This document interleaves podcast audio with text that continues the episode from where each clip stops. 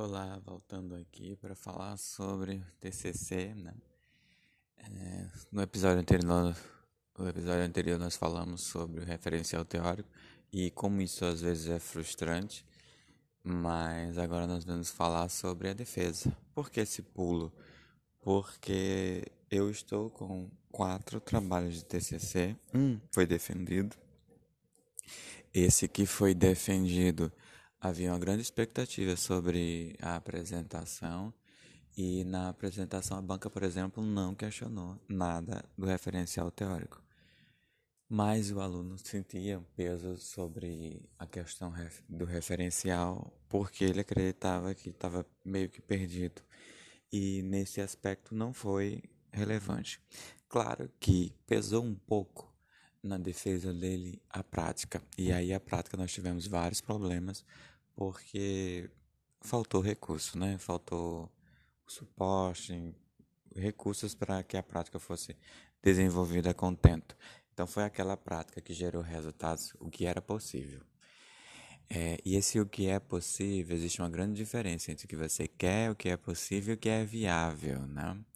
E aí era o que era possível e viável naquele momento. Então, foi um TCC ótimo. Não foi excelente, né? Por que não foi excelente? Porque não estava nas nossas mãos fazer uma coisa além daquilo. E, né, por vários fatores. Então, nós temos que nos preocupar também com isso no TCC. É saber que é viável, que é possível fazer.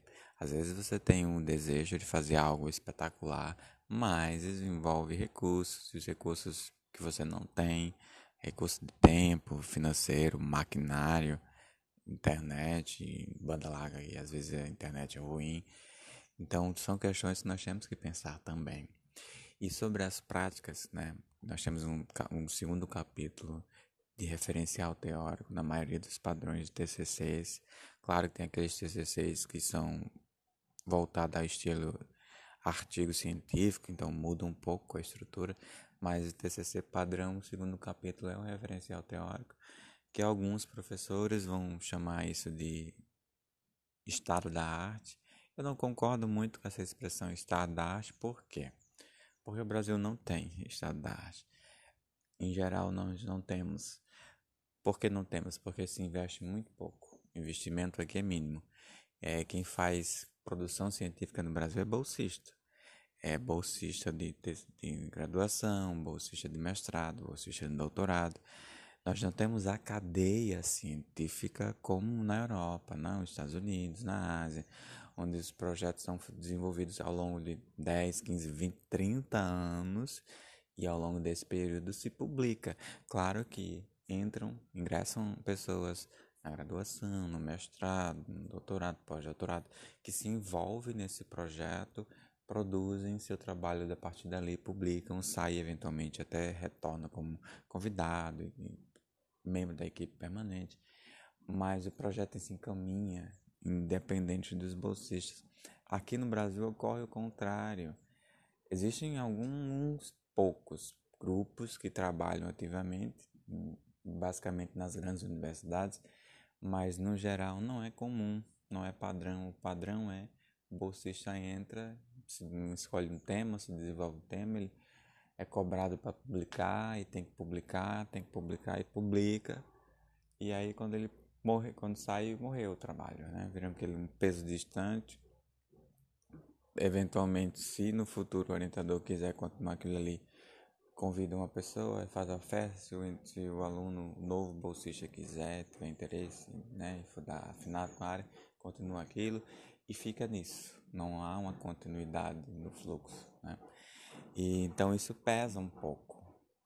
E no nosso caso de TC6, a primeira apresentação foi em agosto e agora tenho três em setembro, então estou bem corrido para melhorar esses, esses trabalhos. Dois dos três já foram encaminhados à banca, o material para que leiam, falta um e esse um eu estou tendo alguns problemas os mesmos que eu tive nos outros, né? O aluno sentiu dificuldade quanto à estrutura do referencial teórico, fazer citação errada, referenciar uma citação no texto, mas não listá-la, isso é muito comum.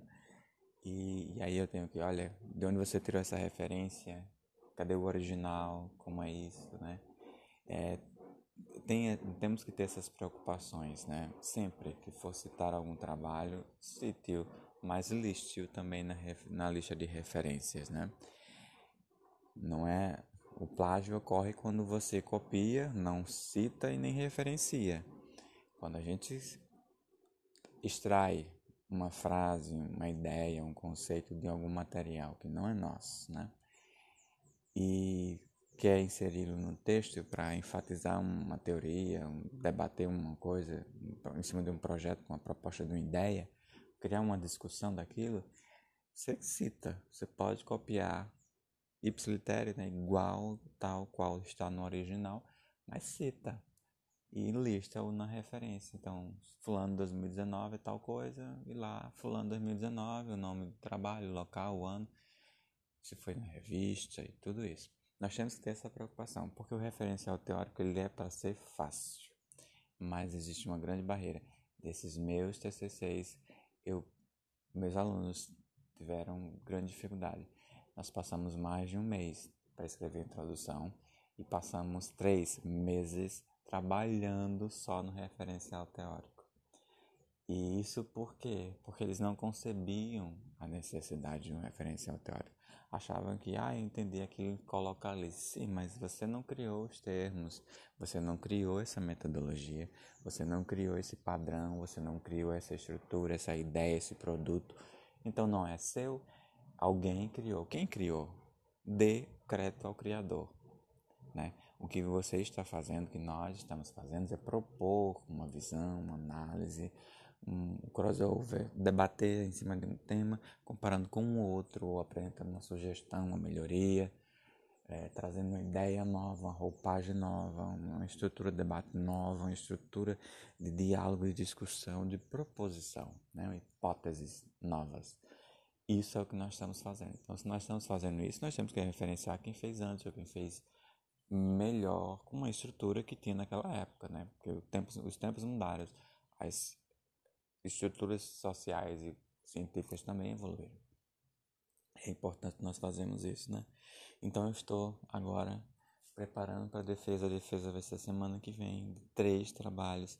Então estou com mínimo tempo para estar tá fazendo postagens aqui mas à medida que se aproxime da defesa e eu passe por essa defesa, aquilo que ficou de aprendizado dessa defesa, das defesas, eu, vou compartilhar com vocês aqui para que ajude, né? Porque o conceito do conhecimento é você adquirir e compartilhar. Quando a gente compartilha conhecimento, a gente aprende mais. Né? E o que eu estou repassando aos meus alunos é o que já tenho debatido em livros que publiquei sobre técnicas de escrever bem, guias práticos.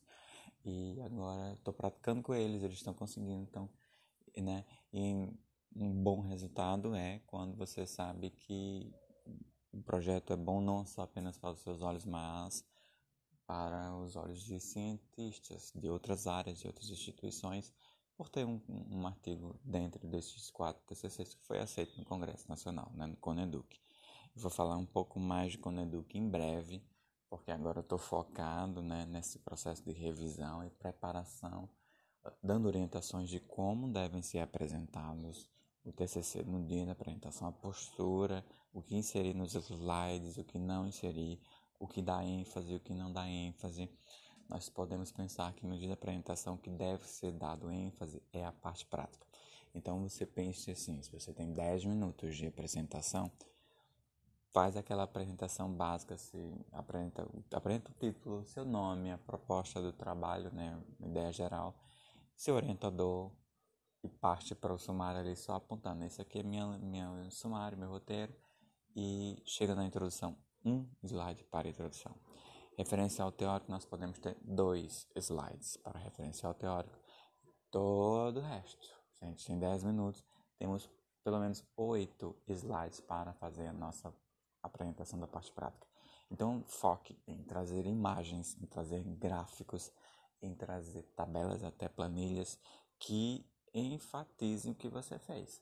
Olha, eu, fulano, ciclano, beltrano fizeram isso, eu fiz isso, isso aqui trouxe benefícios os benefícios são esses.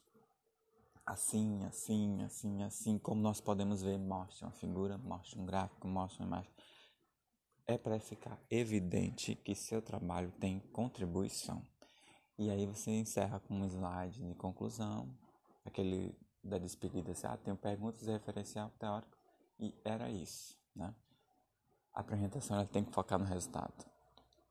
Tem que ficar claro para a banca que você produziu e o que foi produzido, né? Ainda que eventualmente você tenha a proposta, ah, eu queria ter feito, fale.